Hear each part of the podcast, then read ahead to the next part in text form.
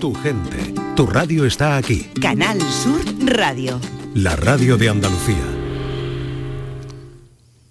Última hora tenemos embrión artificial de 14 días creado en un laboratorio a partir de células madre. ¿Es una copia o no lo es? ¿Es algo muy parecido a un embrión real? Esto tiene valor, tiene valor por supuesto por muchas cuestiones. Trabajar con embriones humanos es algo muy difícil, con los reales no se puede, por no decir imposible, por temas morales, éticos y técnicos.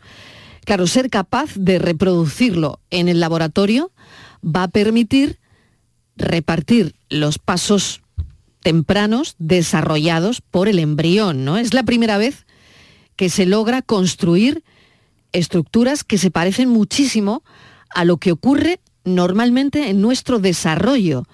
Así que esto abre una puerta. Por tu salud, en la tarde de Canal Sur Radio. Madre mía, ¿y qué puerta abre esto? Y curiosamente acabamos de conocer esta noticia, esta historia, pero contamos en el estudio con uno de los expertos que nos acompaña hoy, que es el doctor Pedro Azumendi, ginecólogo del Centro Gutenberg de Málaga. Doctor Azumendi, bienvenido, gracias por acompañarnos. Bueno, estábamos charlando tranquilamente y nos salta esta noticia. ¿Cuál es su opinión? Bueno, pues primero hay que tener todo este tipo de noticias un poco de prudencia, ¿no? Porque como bien has dicho, ha sido entrando al plató cuando hemos leído esta noticia. Es un flash. flash, habrá que esperar a leerla detenidamente y desde un punto de vista científico, más que sensacionalista. Claro. Eh, pero cuanto menos todo este tipo de noticias, pues lo primero que, que desatan es un debate muy ético, ¿no? Ético y moral, porque estamos creando mm, lo que dicen como una copia de un embrión humano de llegar al 14 días, el problema que se nos ocurre que este, los embriones ya de 14 días pues evidentemente no están preparados para implantarse o transferirse a un útero materno. Así que me imagino que será para abrir el campo de la investigación que es lo que tenemos que ver que como hito mm, de la medicina o hito de la investigación seguro que será importante en cuanto a los problemas éticos que pueda deparar, es lo que me quiero detener a leer la noticia un poquito más detenidamente, nunca mejor dicho, para poder tener una opinión un poquito más concreta. Y bueno, eh, la verdad que la, que la ciencia avanza, esto no podemos luchar contra esto No se puede esto parar, no se puede parar. Esto es imparable ya. en base a muchas de estas investigaciones, pues tenemos todos los avances científicos y médicos que tenemos hoy en día que lo que pasa es que claro cuando hablamos de este tipo de, hitos pues la sociedad pues crean ya mucho debate mucha controversia Así que creo que es necesario que nos paremos a leer la noticia detenidamente cuando la tengamos en artículos científicos y sin poniéndole el acento sensacionalista. Y ahí, a partir de ahí ya podemos tener una opinión ya, digamos, médica del tema, que seguro que estos científicos israelíes, que son los que lo han, lo han anunciado, pues estarán, llevarán años, años y años trabajando, en, esto. Trabajando en ello. Y si la han lanzado a publicar en una revista científica, pues evidentemente tiene su aval científico, habrá pasado sus comisiones bioéticas de sus países, que después habrá que adaptarla a los países de cada uno, a las leyes de cada uno, pero vamos a dejar la puerta abierta por lo menos a enterarnos de esta noticia que sí que parece un gran avance con todas las controversias éticas que hoy bioéticas que pueda, y morales plantear, que pueda plantear. Que pueda plantear. También tengo en el estudio a la doctora Lola Luque García, es médico especialista en anestesiología, eh, relacionada además con médicos del mundo, y quería hacerle la misma pregunta, doctora. Ya sé que no es su especialidad, pero, pero eh, una noticia como esta eh, a la comunidad científica, mm, bueno, ¿cómo, ¿cómo tomáis una noticia como esta? hola, buenas tardes. Bienvenida. Y gracias por invitarme. Pues bueno, siempre, como ha dicho mi compañero, nos la tomamos con prudencia. Nosotros no solemos hacer mucho caso a la prensa habitual, digamos, al uso, solemos esperar a leer comunicaciones científicas, porque son mucho más fiables para nosotros que exactamente lo que han hecho, porque muchas veces, bueno, los titulares, ya sabes, tú que estás en el mundo del periodismo, que se suele sacar los titulares más sensacionalistas para llamar la atención del lector, pero luego en las revistas médicas eso no es así, es mucho más riguroso, ¿no? Y después, bueno, evidentemente, más allá del debate científico, que el que no podemos abrir sin, sin tener, porque hace tres minutos que no... Exactamente. Claro, yo, una, eh, rápidamente piensa, bueno, ¿qué protección legal tendrá este tipo de embriones, por ejemplo? ¿no? Es que aquí se abre todo, todo un, un moral y legal. Yo estaba tomando nota que le ha dicho, por ejemplo, que esto es imparable y que habrá que ver las leyes de cada país. Y eso es lo que me preocupa a mí, ¿no? Porque hay países que tienen las leyes mucho más abiertas o más transparentes y todos sabemos que hay estados que, bueno, que no son muy transparentes ni muy democráticos y, no sabemos lo que puedan hacer, incluso si esto lo han hecho ya antes o no, y lo que puedan hacer, ¿no? Y, bueno, el experimentar con embriones humanos tiene una lectura moral que, que mm, más allá de lo que cada uno pueda pensar dentro de su religión o dentro de su ética, hay cosas que son que trascienden a eso. Claro, yo me imagino que sea in vitro o no. Al final eh, han logrado un embrión humano, ¿no? Embrión humano artificial, in vitro, en un laboratorio a partir de células madre, que es una realidad, em, el embrión de 14 días. Es un embrión. Eh, y ya terminamos con esto. Porque la pregunta es, claro, es Sí, hombre, está claro que a partir del día 14 es cuando nosotros determinamos la palabra embrión, pero eh, parte de una célula madre, no parte de lo que consideramos ¿no? una fecundación convencional entre un espermatozoide y un óvulo, que es lo que tenemos entendido como que ya pasando los días y acaba siendo un embrión, ¿no? Pasa por sus distintos estados, blastocisto, mórula, va cambiando, evolucionando y ya lo consideramos un embrión cuando pasa 14 días. Entonces una comparativa de, de días de un proceso artificial con un proceso natural, que tampoco se puede siempre solapar a a, la par. Eh, entonces, bueno, veremos por dónde acaba esta noticia. Creo que eh, ya ha despertado la curiosidad de los oyentes y la mía personal para nada más que salgamos... navegar en ella, que La, revista Nature, que es, la que lo ha publicado este miércoles. el artículo y, ahí estaremos. Muy bien. Muy bien. Bueno, vamos con nuestro asunto de hoy, que es la epidural es muy interesante. Lo primero que voy a hacer es eh, abrir los teléfonos como siempre. Vamos a pensar en un interruptor de control del dolor. Yo, yo me gusta ponerle a los oyentes estos ejemplos. Imagínate que tienes una lámpara en, tu casa que controlas con un interruptor regulable, ¿no? estos que son regulables, cuando la lámpara está encendida en su máxima potencia, la luz es brillante, se pueden ver todos los detalles del entorno, tal. Esto sería el equivalente a sentir todo el dolor y las sensaciones de una determinada parte del cuerpo. Sin embargo, si utilizas el interruptor para reducir la intensidad de la luz, la habitación se puede oscurecer, se pierde la capacidad de percibir los detalles. Bueno, pues de manera similar, cuando se administra la anestesia epidural, se atenúa o se apaga esa sensación de dolor en una parte específica del cuerpo. Claro, doctora, aquí hay mucho mito. Hay muchísimo mito. Mucho mito y a mí me gustaría desterrarlos también, parte de estos mitos hoy. Perfecto. Bueno, ¿qué, es exactamente la anestesia epidural? Bueno, la anestesia es la falta de sensación de dolor. El dolor nosotros lo sentimos normalmente eh, con el cerebro, ¿no? Igual que movemos la mano con una orden desde el cerebro, un dolor en la mano, en el pie, lo percibimos con el cerebro. El cerebro se comunica con el resto del cuerpo, eh, pongamos como si fuese un, tubo que tenemos en el centro de la espalda, que es la médula, y de la médula van saliendo nervios como ramas, como ramas, como ramas que van llegando a cada parte del cuerpo. Entonces, según donde tú interrumpas esa señal eléctrica que trae el dolor de una parte del cuerpo, vas a dormir una parte u otra o el cuerpo entero. Si tú duermes el cerebro con una anestesia general, no vas, a ser, no vas a ser consciente del dolor en ninguna parte del cuerpo, aunque tú estimules una terminal nervioso. Si tú interrumpes a nivel de la médula, al final de la médula, donde salen los nervios que van para las piernas, pues vas a, analgesiar o anestesiar las piernas. Ahora diré la diferencia entre una y otra. Y si, por ejemplo, tú lo duermes en la sila que salen todos los nervios que van al brazo, puedes hacer un bloqueo de un plexo, que se hace, por ejemplo, para operar una mano o para unas quemaduras que Pero es la misma técnica.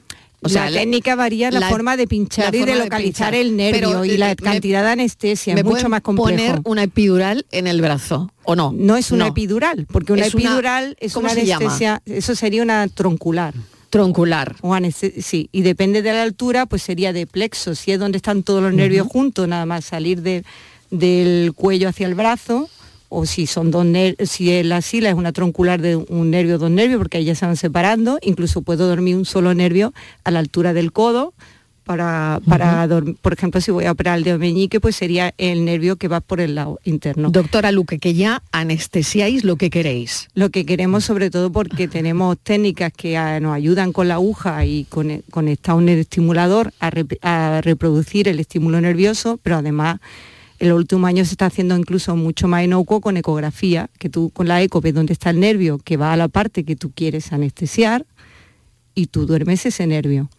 Pero la epidural, como es una zona muy grande, porque vas a dormir de cintura para abajo, toda la barriga, el periné, o si vas a operar las piernas, las rodillas, los pies y tal, entonces tú pinchas en la columna e interrumpes el paso que va desde ese tubo que conecta el resto del cuerpo con el cerebro, que es la médula espinal, que va por, por un arco que forman las vértebras. Las vértebras eh, tienen un cuerpo delante que es macizo y luego hacia atrás, imaginaos como un círculo, como un arco, que protege a la médula que va por ahí dentro, ¿no? Mm. Entonces tú, si pinchas entre dos vértebras a la altura adecuada, pues duermes, interrumpes el paso, digamos, de la señal, tanto para, puede ser tanto para mover las piernas como para recibir el dolor.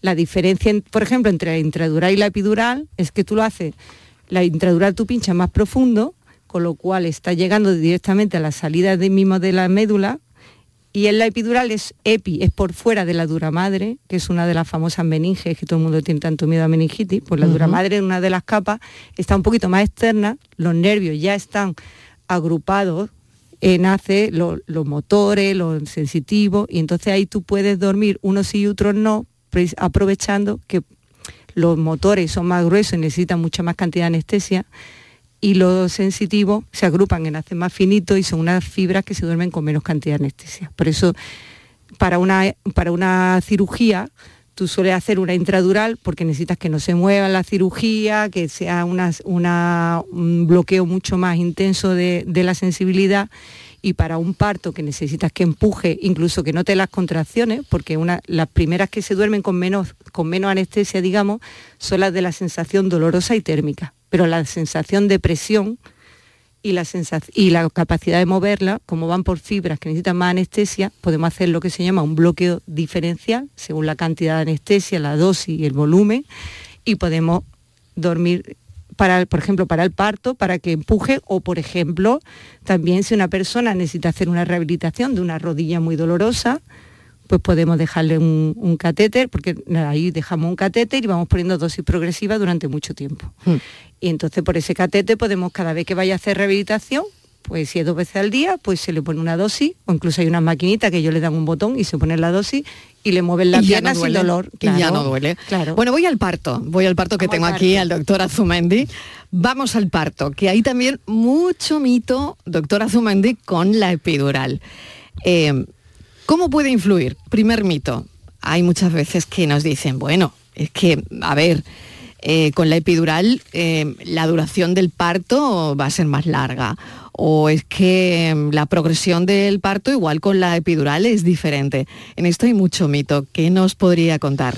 Bueno, pues lo primero decir que en esto justo sí que hay mito, pero también hay cierta evidencia científica, ¿vale? Eh, por lo que comenta la doctora Luque, por los bloqueos que producimos con la epidural, buscando su, gran efecto, que es eh, quitar el dolor o reducir el dolor a la paciente, pues de forma mm, menos buscada, o por así decirlo, pues a veces bloqueamos una serie de, como bien ha dicho, de nervios motores que hacen que tanto las contracciones uterinas como todo el proceso de dilatación del suelo pélvico, pues se vea un poquito, un poquito influenciado. Entonces es verdad que puede retrasar un poquito, un poquito el proceso del parto. ¿eh? Esto no siempre es así y evidentemente pasa en muy pocas mujeres y la gran mayoría de las veces no tiene mayor trascendencia. ¿eh?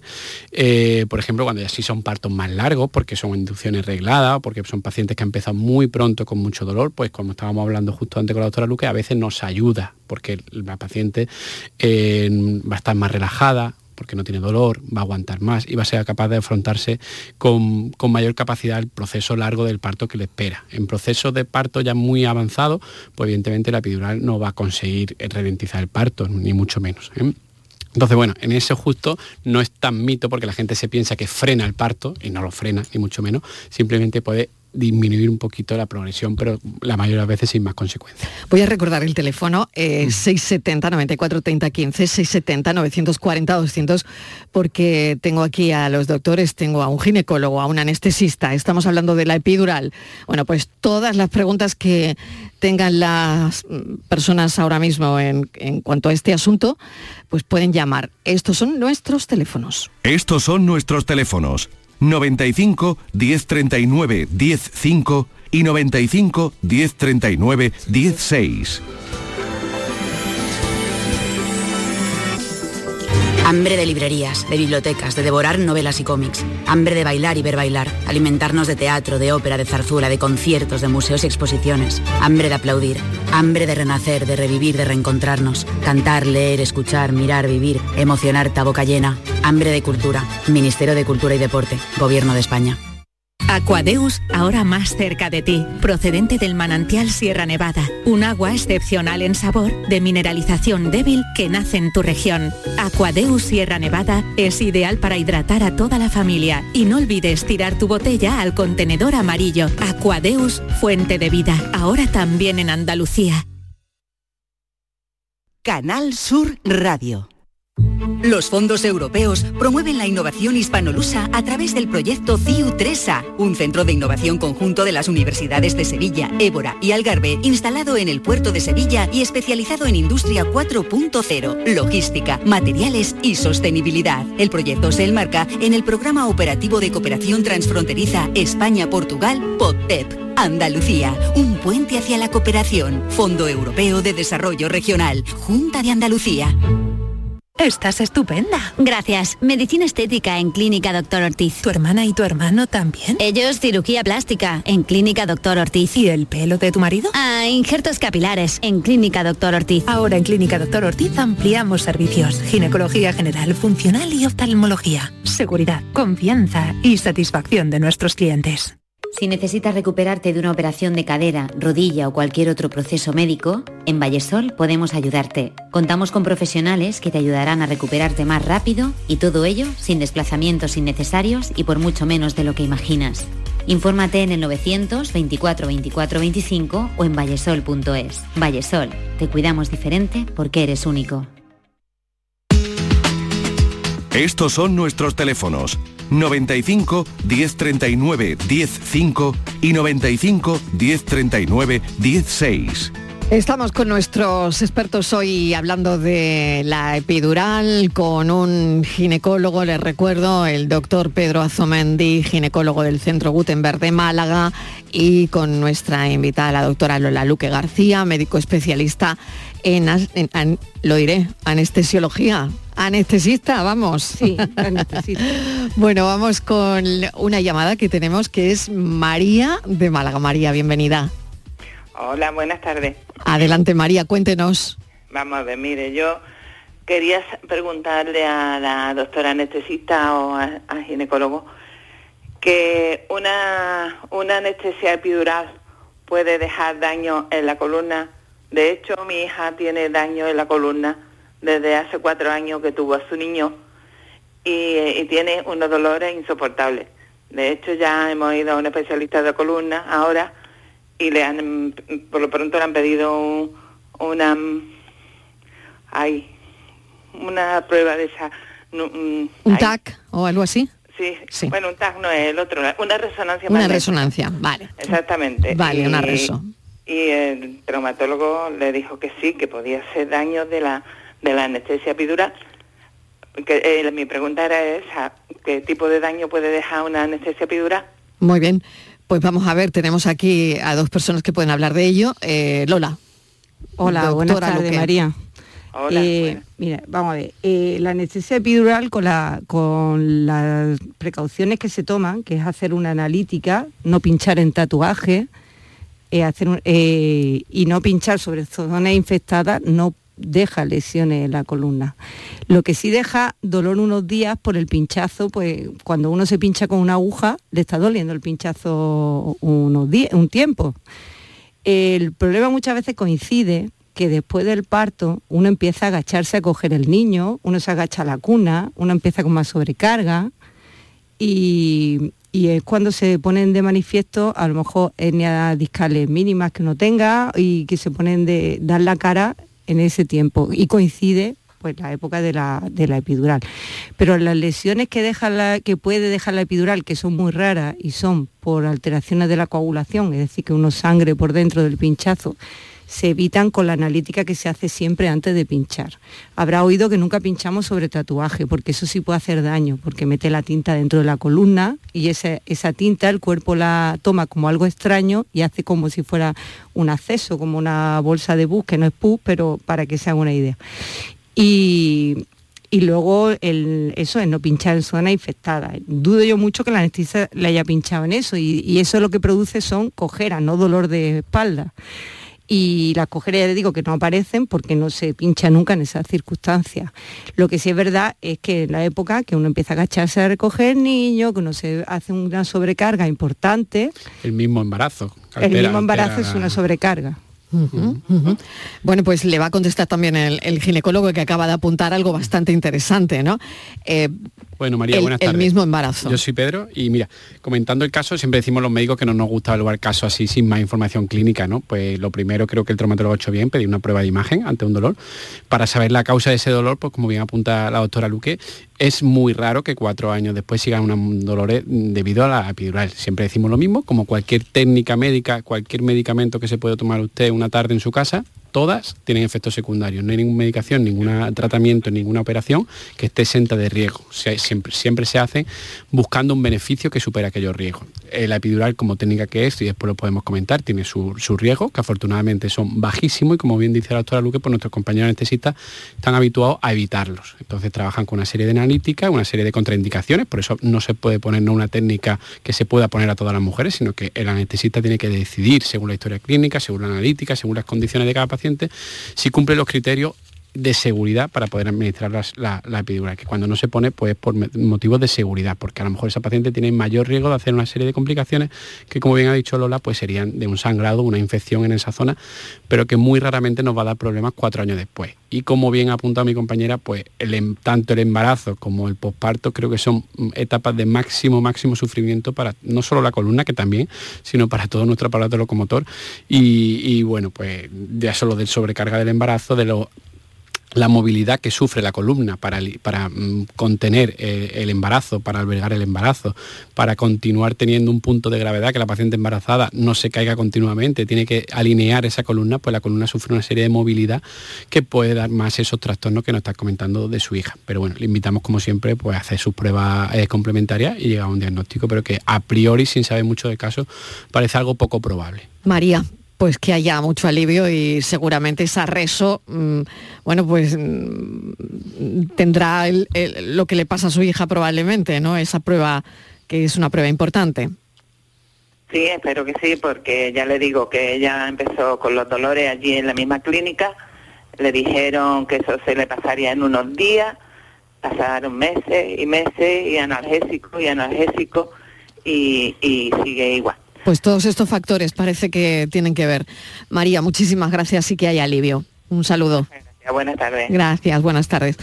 Bueno, vamos a hablar de las complicaciones, que me parece que la llamada es muy pertinente para hablar justo de eso, complicaciones. Eh, ¿Cuándo está indicada, o en fin, no, cuándo indica un ginecólogo, cuándo es el momento de la epidural? Vale, esa pregunta me encanta, Mariló, como me la ha formulado, porque el ginecólogo ni la matrona nunca indicarán una epidural lo primero que tenemos que saber que la anestesia epidural o la analgesia epidural es una solicitud de la paciente. ¿Vale? Y hoy en día, gracias a Dios, estamos cambiando mucho al terreno en el que la paciente tiene su autonomía y su decisión y será ella la que solicite la, anestesia, ¿vale? O sea, lo primero que se tiene que dar en un paritorio para que se ponga una epidural es, que, la, paciente, quiera, quiera y la pida. Eso, no se ponen epidurales, eh, digamos, eh, sin querer, ¿vale? Entonces una paciente bien informada de cuáles son sus alternativas, que para esto estamos mejorando muchísimo en las clases de preparación al parto, donde la paciente ya llega al paritorio, gracias a Dios, todavía nos queda mucho por avanzar, pero gracias a Dios vamos mejorando, ya llega con mucha información que a veces puede ser incluso contraproducente, un exceso de información no filtrada, pero bueno, si viene de manos de un profesional, de su matrona, de su médico que la lleva al embarazo, de su ginecólogo quien, o, de un anestesista, si tiene oportunidad de, que se lo cuente, pues será ella la que, eh, digamos, mm, eh, llegado el momento no lo solicite. Después nosotros podemos hacer una, cierta asesoría dentro del parto y podemos, mm, como bien hemos dicho antes, como hemos dicho, como puede retrasar algo la fase de dilatación, pues sí que no intentamos que la mujer ya se, eh, se le administre la epidural en una fase activa del parto. ¿Y cuándo es la fase activa que nosotros llamamos? Pues cuando ya hemos alcanzado los 3-4 centímetros y tenemos una dinámica de parto regular, ¿vale? Es el momento perfecto pero esto es súper variable. Hay pacientes que para llegar a esto ya tienen un dolor insoportable y desean solicitarle antes y no hay ningún problema y se les pondrá. Y hay pacientes que al revés, que quieren aguantar más porque lo están llevando súper bien, pero deciden después que ya llega el momento de ponérselo, pues también estará indicado. Eh, el problema, que como había dicho la doctora Luque, o bueno, problema por así decirlo, eh, nosotros se van anestesiando los nervios, digamos, progresivamente. Primero la sensibilidad y, los nervios térmicos y por último los motores. Entonces, la epidural perfecta sería aquella dosis de eh, analgésicos, anestésicos locales que se administran en el espacio eh, epidural que bloquean los dos primeros, la sensibilidad y el calor, pero no bloquea los motores, para que la paciente durante el proceso del parto pueda seguir teniendo cierta movilidad pues moverse, que eso sí que ayuda a que el parto progrese, que la cabeza vaya rotando bien, se encaje bien en la pelvis, todo sea más fisiológico y natural. El problema es que es muy difícil calcular esa dosis, porque depende hmm. en cada paciente. Si fuese hmm. muy fácil, si yo pongo esta dosis, la paciente no va a tener dolor, pero se puede mover, ya sería perfecto. Pero eso desgraciadamente no, así cada paciente es muy sensible o diferentemente sensible a lo anestésico y es muy difícil llegar a ese punto exacto, que sería el perfecto, en aquello en el que el paciente no tiene dolor pero puede seguir moviéndose. Pero como a veces es difícil, pues a veces se duermen los motores y son pacientes que no pueden moverse de forma libre, sí que pueden moverse en la cama, pero no de forma libre porque tienen un riesgo de, caerse en el contexto del parto, con lo que aquello supondría. Eh, pero mm, también por ese motivo es por lo que indicamos que si se puede poner ya más 3-4 centímetros con el parto activo. ¿Para qué? Para que en las primeras fases la paciente tenga una movilidad plena, pueda usar la pelota, puede usar instrumento de dilatación y esté más libre en el paritorio, ¿vale? Porque a veces la epidural sí que es verdad que a veces nos condena a movernos menos por el riesgo que hemos dicho de, caída. Entonces sería esa la, recomendación, pero nunca indicación. Doctora. No, es que es casi así, pero no exactamente así el riesgo eh, nunca se es muy raro que se bloqueen los motores con una epidural, con la técnica que se hace ahora por el tema de, del catéter, perfusión continua, las dosis que se ponen. Pero, pero el riesgo de caída no viene de la falta de movilidad, viene de la falta de sensibilidad propioceptiva. Es decir, tú cuando andas notas el suelo, ¿vale? Si tú no notases el suelo, no sabes dónde apoyar. El y se te va, y se te va el cuerpo que por eso mismo, igual que ha dicho antes, por ejemplo, que la columna sufre en embarazo, porque tiene que abrir las piernas más para mantener el equilibrio, eso para seguir notando el centro de equilibrio con, la, sensibilidad en el suelo y tal, pues las fibras motoras son las últimas de todo que se duermen porque son muy gruesas, pero normalmente la ideal sería que bloquee, como ha dicho es muy bien, la nociceptiva y las térmicas, pero la siguiente en dormirse, que son un poquito más gruesas, pero no muchísimo más son las propioceptivas, que es cuando, cuando llega a dormir las propioceptivas, es cuando te puedes caer porque no notas el suelo, no porque no tengas... ¿Por qué lo puntualizo? Porque el motor es lo que hace que tú puedas empujar. Y, luego, eh, y luego las propioceptivas eh, no se, se, bloquean un poco, no, no, notas el pie, pero gracias a Dios no suelen llegar a la barriga y tú notas las contracciones. Y el tacto es, digamos, el penúltimo. Habría cinco niveles, estarían el dolor y la térmica que irían a la vez, luego estaría el propio efectiva, luego estaría el tacto y luego estaría el motor. Entonces, por eso muchas veces cuando van a la cesárea dice, ay, me va a doler porque noto que me tocan. No, usted nota que le tocan, pero porque no se han dormido las táctiles, que son, digamos, las penúltimas, pero no le va a doler porque no, porque no nota el dolor. Esto de la anestesia es increíble. ¿eh? Y Es un mundo. Es, Sí, bueno. Por eso, es claro. todo un mundo, es No, es su especialidad, por por eso partes, le- por Sí, bueno, al final por- la, la corrección está es- muy bien hecha, pero lo que es nos referimos increíble. es que se trata de que la, por lo menos la primera fase del parto la paciente tenga una movilidad total. Claro. Eso es lo, lo- No, lo ideal. mo- movilidad total Mm. no tiene, pero me refiero que sí, No, no, lo digo por eso, puntualizo porque tiene fuerza epidural. para empujar, o sea que sí puede mover los músculos y sí puede empujar, que para la madre la, es la importante. movilidad antes de ponerse la epidural, que pueda eh, usar la pelota, moverse por el Sí, paritorio, tener eso es, libertad. Eso es. Estupendo. Eso sería lo suyo, ¿no? Eso sería lo suyo. Bueno, cosas y contraindicaciones em, de la epidural. ¿Está contraindicada? Eh, ¿Para quiénes está contraindicada una epidural? Bueno, eh, hay contraindicaciones que son, como nos- en medicina decimos, la absoluta y la relativa. Las absolutas son las que en ninguna circunstancia se puede hacer, ¿vale? Y las relativas son aquellas que nosotros valoramos un poco beneficio o riesgo, como todo en medicina, ¿no? Entonces, la, absol- la absoluta, la primera, es que el paciente no colabore. O sea, si el paciente, como he dicho, no se le pone a nadie que no quiera, pero es que es imposible poner una epidural a una persona que no quiere porque se mueve y nosotros pinchamos. Nosotros el espacio epidural no lo vemos, lo sentimos por el tacto desde la piel, vamos empujando la aguja y vamos notando las capas. Entonces, si el paciente se mueve es imposible, porque se mueve y la aguja penetraría más de la cuenta, ya sería una intradural que sería distinto. Y eh, aparte que si no se está quieto es que es imposible. Una técnica de precisión táctil, entonces es imposible. Y, pero eso para cualquier mm, proceso médico con anestesia local, regional, troncular, si, lo que no esté el paciente dormido, si el paciente no colabora, no se puede hacer, ¿no? Otra, la que he dicho antes, que haya tatuaje o infecciones en el punto de punción, que haya una infección generalizada que pueda pasar a las meninges, porque ahora tenemos que pinchamos hacia las meninges, ¿no? Y bueno, la alergia al anestésico local que ponemos, evidentemente, la alergia al fármaco que vamos a poner. Y bueno, problemas de coagulación para que no haya sangrado ahí, que no actúe un hematoma, no haga daño, un hematoma epidural es, es- es complicado. Y luego ciertos procesos neurológicos que aumenten la presión intracraneal, porque aumenta la presión en, en la zona de epidural y del líquido cefalorraquídeo.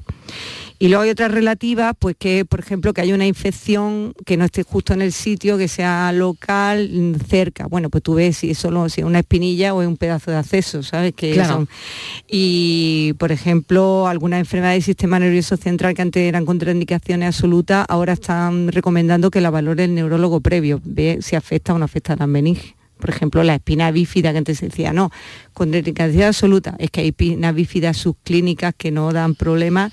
Si un neurólogo hace una resonancia y ve que las meninges están bien, se puede poner. Entonces se recomienda que como hay nueve meses para estudiar el caso, pues que se estudie tranquilamente, ¿no? Y bueno, y otras indicaciones relativas como los antiagregantes plaquetarios y, y eso, ¿no? Importante también. Eso, Doctora Zumende.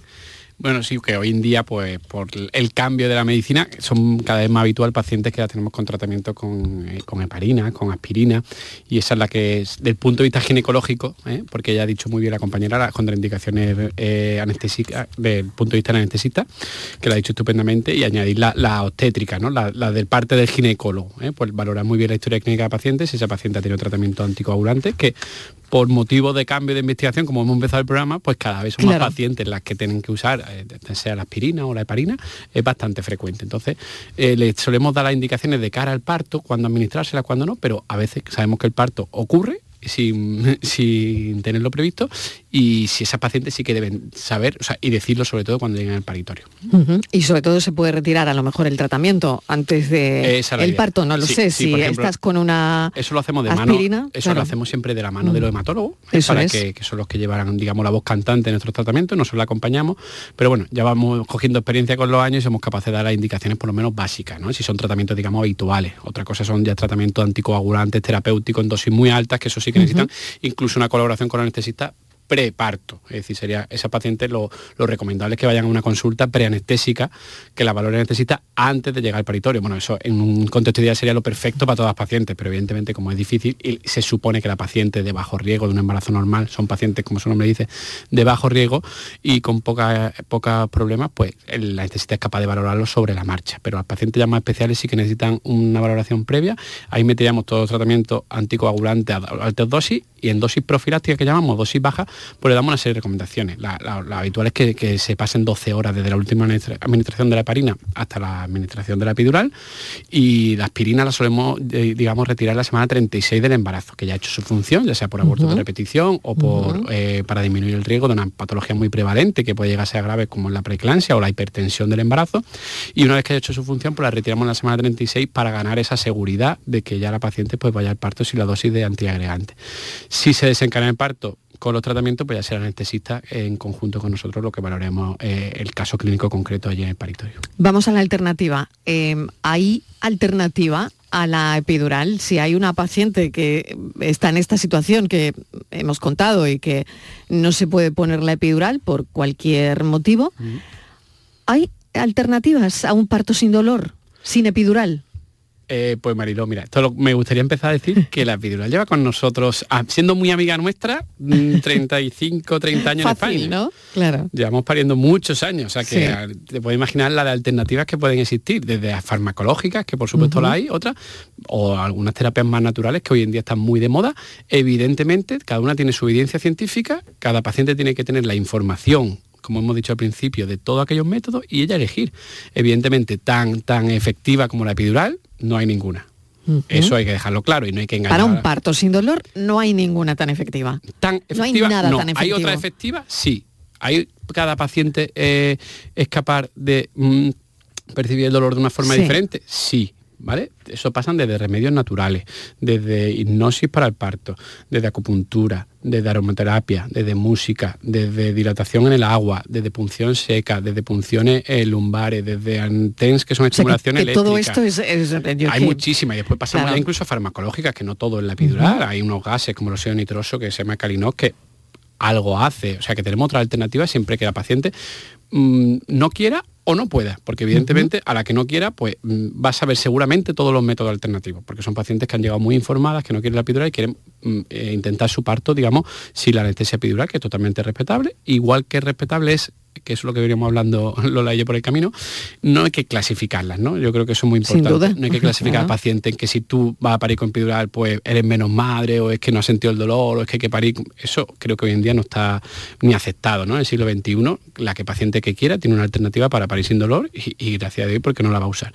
Eso es totalmente respetable, pero también el otro extremo, paciente que se ha informado, que sabe toda la alternativa y que quiere intentar, digo la palabra intentar porque también son pacientes que a veces empiezan el parto sin deseo de epidural y después replantean su, decisión, pues porque el dolor mm, al final es más del que pensaban o porque los métodos que ella está usando dejan de ser efectivos y ahí pide la epidural y bueno, pues se puede recambiar la, situación, tampoco hay que encasillarse de una forma, ¿no? Eh, digamos, mm, establecida previa y, llevar la mente un poco abierta que a lo mejor después puedes replantear tu decisión. Es muy interesante lo que acaba de comentarnos el doctor, porque es verdad, ¿no? Que cuando ya una llega a lo mejor a 3, 4 y ya está cansada ¿eh?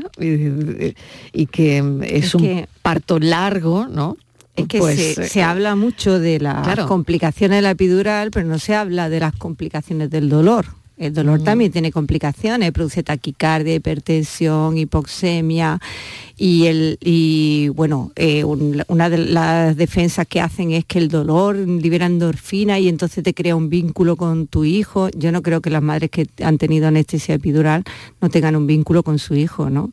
Y luego, ah, el recuerdo del parto más natural. Primero, cuando un niño nace con epidural, el parto sigue siendo natural, no sale artificial, ni de hierro, ni de plástico, ni, ni sale por un sitio diferente. Eh, sigue siendo un parto natural y bueno, y el recuerdo mucho más agradable, no es lo mismo recordar un parto tranquila, sin dolor, relajada, que un parto pegando gritos y bueno, mm. eh, esa frase famosa de, mi mujer me dijo en el paritorio, a mí no me tocas más, ¿no? Pues mítica, ¿no? mítica de los años previos a la sí, sí, de si yo sé esto no vuelvo, ¿no? no o no, no lo haría. Claro, claro, Y muchas que cambian de opinión, o sea, muchas, no, no, porque yo me he preparado, porque yo voy a soplar, porque yo me he preparado, no, si no todo el mundo es capaz de controlar ese tipo de métodos, necesitan una fortaleza psicológica muy importante y sobre todo que hasta que no llega el parto no sabes lo que duele el parto.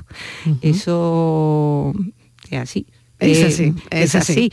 Muchas dicen que bueno que el cólico nefrítico se parece, pero yo no veo a nadie que quiera aguantar un cólico nefrítico en su casa sin ningún analgésico. Está claro. Bueno, vamos a recordar el teléfono y hacemos una pequeña pausa para la publicidad. Casi estamos acabando eh, este asunto, pero quería preguntarle también al doctor que nos acompaña, el doctor Azumendi hoy, por una alerta de un medicamento antiepiléptico durante el embarazo. Eso lo vamos a hacer enseguida. Estos son nuestros teléfonos 95 1039 105 y 95 1039 16. Hambre de librerías, de bibliotecas, de devorar novelas y cómics. Hambre de bailar y ver bailar. Alimentarnos de teatro, de ópera, de zarzuela, de conciertos, de museos y exposiciones. Hambre de aplaudir.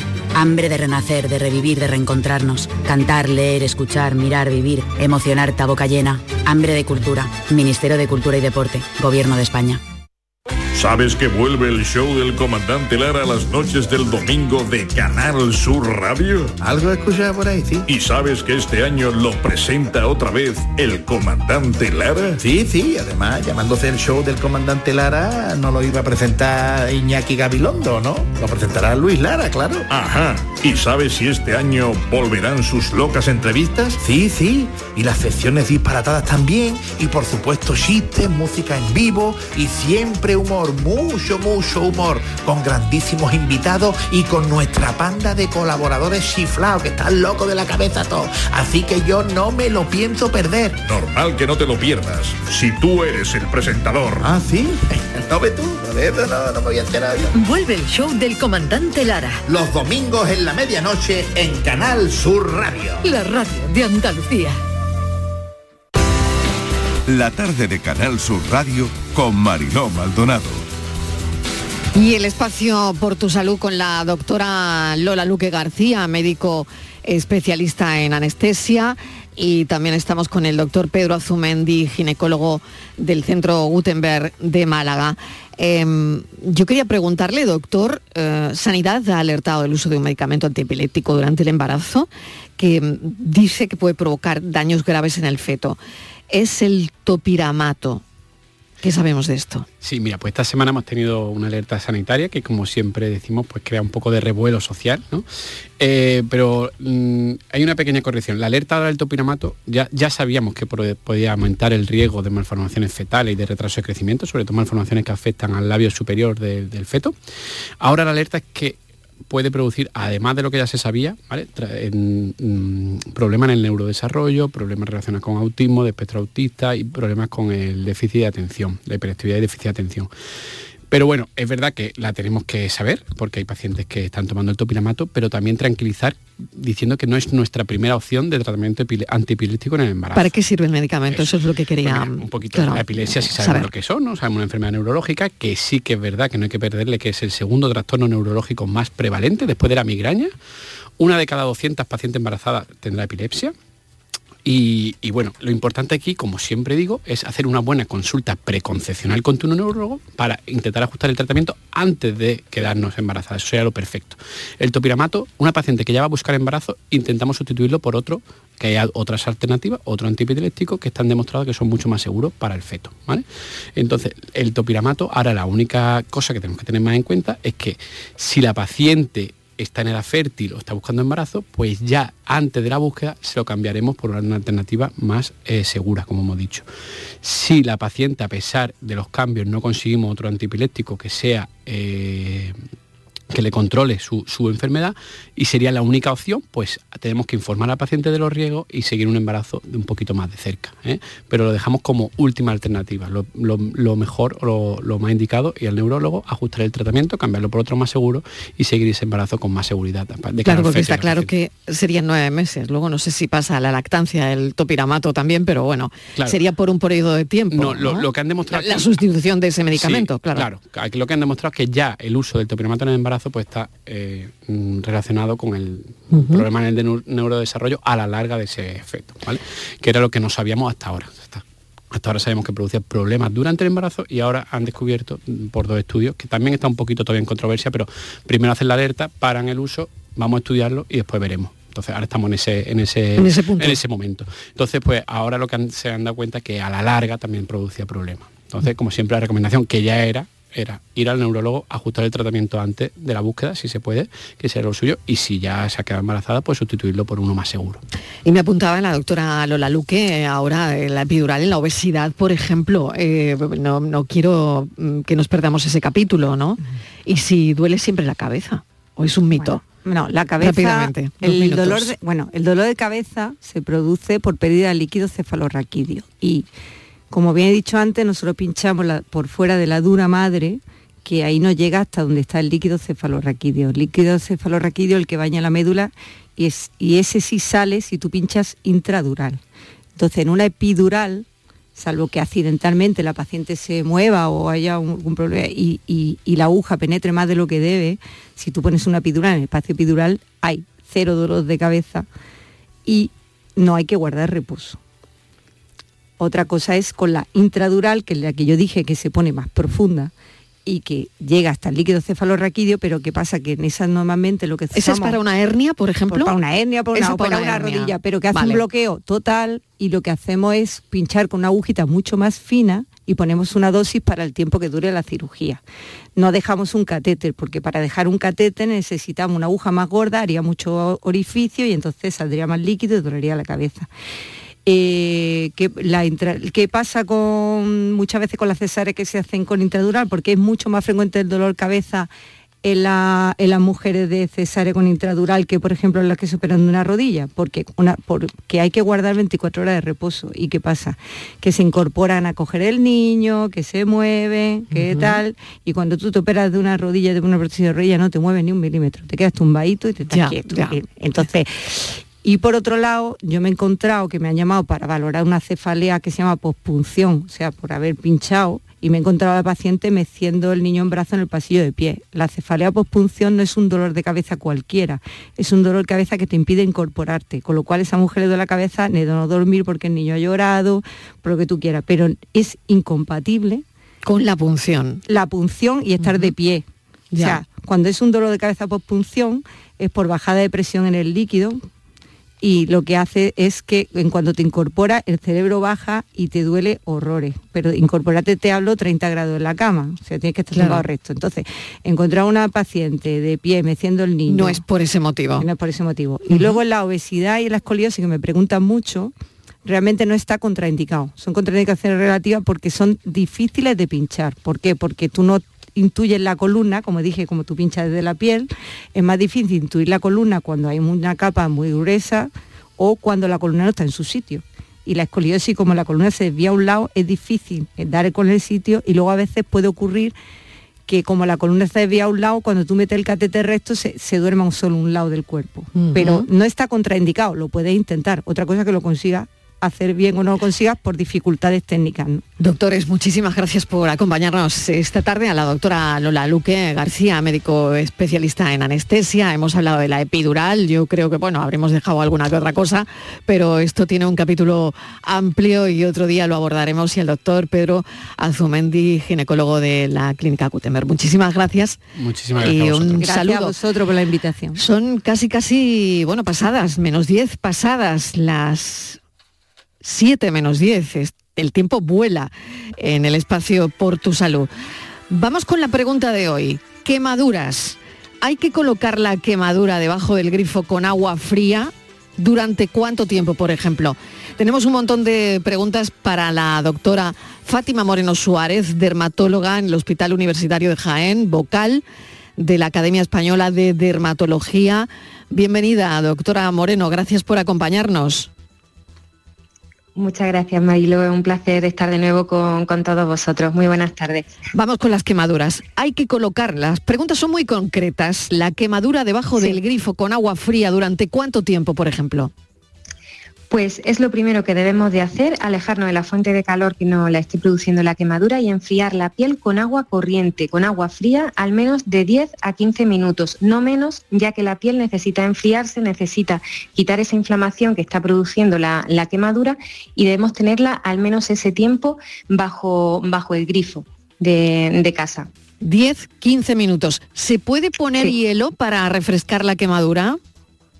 Totalmente prohibido, contraindicado. ¿Por qué? Porque puede eh, empeorar la quemadura. El hielo lo que produce es vasoconstricción. Eso significa que reduce el aporte sanguíneo a la zona inflamada por la quemadura y puede empeorarlo. De hecho, hay quemaduras por congelación, como le puede pasar a personas que se han quedado perdidas en la nieve o en el hielo. Entonces, hielo bajo ningún concepto. ¿Debemos romper esas ampollas que se forman en una quemadura? Tampoco. Las ampollas, si son pequeñas, ejercen un mecanismo de protección frente a esa piel eh, inflamada y ya si son extensas o duelen, siempre hay que consultar en un centro sanitario para que el médico especialista pues evalúe si es necesario pincharlas solamente para eliminar el líquido y dejarlas luego cubiertas por apósito vaselinado o con alguna crema también antibiótica para que esa piel se vaya regenerando desde abajo hacia arriba. Así que tampoco tirar ni pinchar la ampolla por nuestra cuenta, sobre todo cuando tienen una extensión o un tamaño importante. Doctora Moreno, ¿pasta de dientes en una quemadura? Tampoco, Marilo, es uno de los, bueno, de la leyenda urbana que tantos hemos utilizado cuando no sabíamos de esto. Es cierto que al aplicar la, pasta de dientes puede notar eh, cierta sensación de frescor porque algunas tienen mentol, pero puede empeorar a largo plazo la quemadura porque la pasta de dientes se termina resecando y puede alterar e irritar aún más la piel que hay debajo y que está inflamada y quemada por, por la quemadura que la haya ocasionado. Así que tampoco agua y más agua fría es lo que hay que aplicar cuando nos hagamos una quemadura. ¿Mantequilla, doctora? Tampoco ni mantequilla ni luego hidratar la piel con vaselina ni con aceites ni de rosa de mosqueta ni de, ni de, ni de ningún tipo. ¿Por qué? Porque pueden ejercer también un efecto oclusivo y hace que, la piel eh, no respire tan bien. Entonces, si es una quemadura superficial, eh, después de haberla enfriado, poner una crema eh, pues hidratante sin más. Si puede ser sin perfume, mejor. Y si tenemos alguna crema reparadora en casa o vamos a la farmacia y le explicamos que necesitamos una crema reparadora de tipo cicatrizante. Eh, eso es lo mejor que podemos aplicarnos cuando una quemadura superficial. Eso es lo que iba a preguntarle. La crema debemos tener una a mano siempre, a lo mejor en el cajón de la cocina. Sí, eh, la verdad que es muy importante de tenerlo y sobre todo lo que yo siempre digo, Marilo, que es la prevención. Cuando estemos en la cocina, muy importante, eh, bueno, ¿quién nos ha quemado que cocinando, que no haya saltado un poquito de aceite, una llama de una sartén que, se prende? Pero siempre tener mucho cuidado, no, no dejar descuidado los fuegos en ningún momento. Eh, los mangos de las sartenes siempre que, estén hacia adentro, no hacia afuera de, de, la encimera. Y si nos ocurre en la cocina y pues es algo leve, pues debajo del mismo grifo nos enfriamos la quemadura durante 10-15 minutos y luego ya secamos a toquecito. Y ya entonces cuando valoramos cómo ha sido nuestra quemadura, si simplemente está rojita y un poco dolorosa o si ya tiene más, más extensión y profundidad y necesitamos ir al centro de, salud. Claro, y por último, em, doctora, ¿se deben cubrir las quemaduras? Me hago una quemadura en la cocina, pues una quemadura de contacto con el horno, por ejemplo. ¿Debo cubrir mi pues quemadura? Pues si es muy superficial, la verdad que al principio viene bien cubrirlas, porque es una piel que va a estar inflamada, como irritada, y, ayuda que después de haber puesto una cremita adecuada, una crema hidratante adecuada, eh, cubrirla con, un pequeño eh, apósito. Pero si lo que he dicho antes, si aparecen ya ampollas, eh, la piel está muy dolorida o muy roja, consultar porque ya se necesitará una cura de, otro tipo. Si ha sido una quemadura superficial de que un momentito me he dado con la puerta del horno que estaba un poquito caliente o me ha saltado aceite, con lo que hemos explicado del frío eh, del agua y luego la, hidratación eh, es suficiente, pero hay que valorar sobre todo la extensión y la profundidad, porque dependiendo del tipo de quemadura habrá que actuar de una forma u otra. Doctora Fátima Moreno, gracias por atendernos, dermatóloga en el Hospital Universitario de Jaén. Un saludo, muchísimas gracias por los consejos. Gracias a vosotros, que tengáis feliz tarde y bueno, y feliz inicio de curso, que estamos todos ya iniciando. Muchísimas gracias. Pues ya no ha ido a la doctora, que no se puede poner hielo para refrescar una quemadura para nada, que no debemos romper las ampollas que se formen, que, bueno, si es una quemadura de contacto y con poca importancia, pues no se deben cubrir las quemaduras. Pasta de dientes para nada, para nada poner en la quemadura ni mantequilla, ni aceite, ni pasta de dientes. Con estos consejos nos vamos esta mañana, mañana más. Adiós.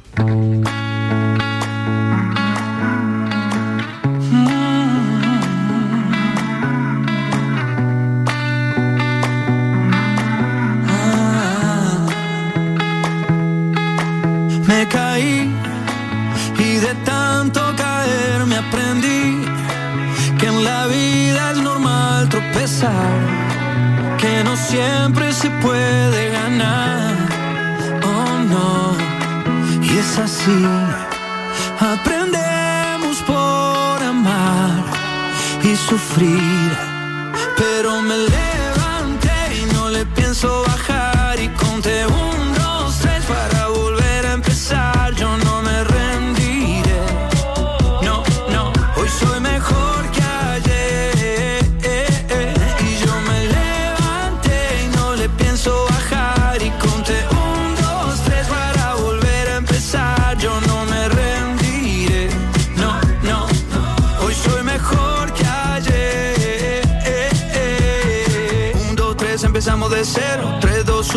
primero. Y aunque me caiga al suelo, yo sé que habrá otro vuelo. Ya subí, también bajé. Ya perdí, también gané. Y es así. Aprendemos por amar y sufrir. Pero me levanté y no le pienso bajar.